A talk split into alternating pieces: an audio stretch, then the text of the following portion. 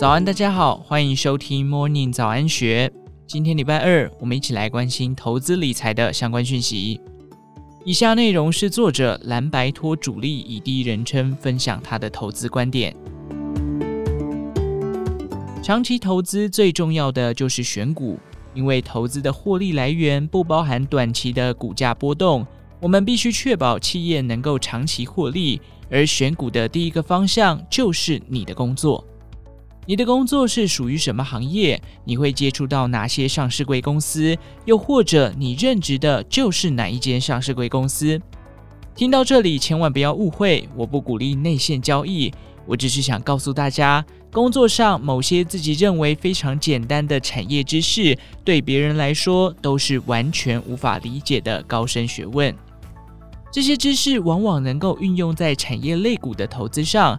让你对于产业兴衰与公司发展前景有着极强的掌握能力，在长期投资上立于不败之地。举例来说，大学时我读的是国贸系，同时选修财经系的课程，我的专业知识大都围绕在金融、贸易的部分，已经忘得差不多了。对我来说，台积电到底在做什么？细晶圆真的是圆的吗？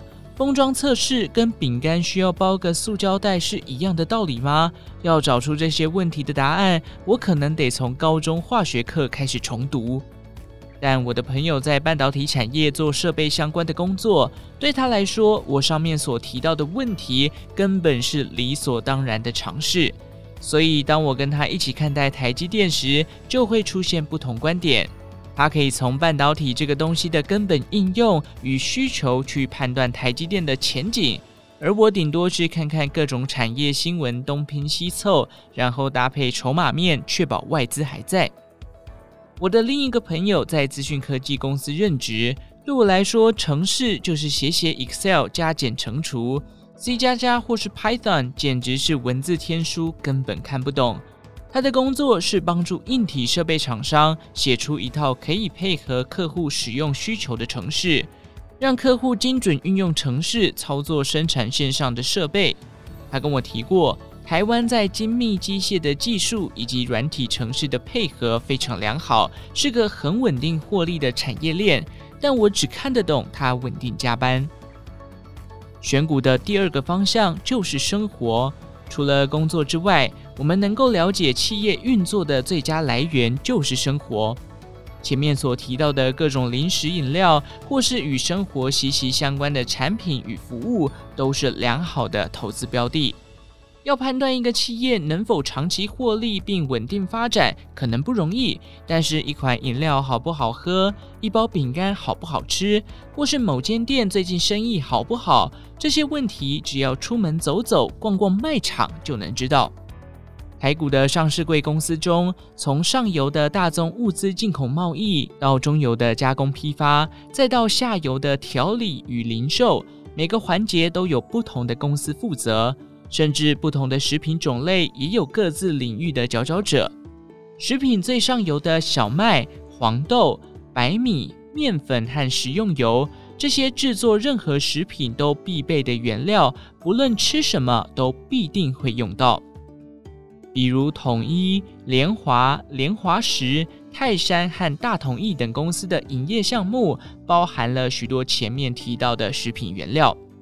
简单来说，在台湾，不管你吃什么，回溯源头都是来自于这些公司提供的原料。像这类的公司就很适合作为长期投资的标的。毕竟新的手机可以晚几年再买，但下一顿饭可是晚一点吃都不行。除了最上游的大宗物资之外，比较基础的食物，比方说麦片、燕麦饮或是鲜奶等。也有不少相关的上市贵公司。举例来说，我天天当午餐吃的桂格大燕麦片，就是来自嘉格的产品。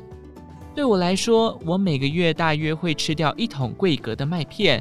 买嘉格除了是支持自己的爱店之外，还能回收我的餐费成本。每年嘉格的除权席就像当月买麦片打折一样，而且常常购买还有额外的好处。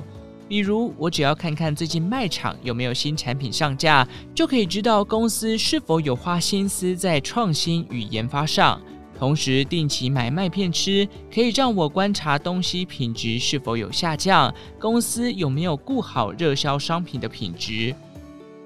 还有农历年返乡或是中秋节、端午节，大家应该都有在高铁或台铁月台上人挤人的经验。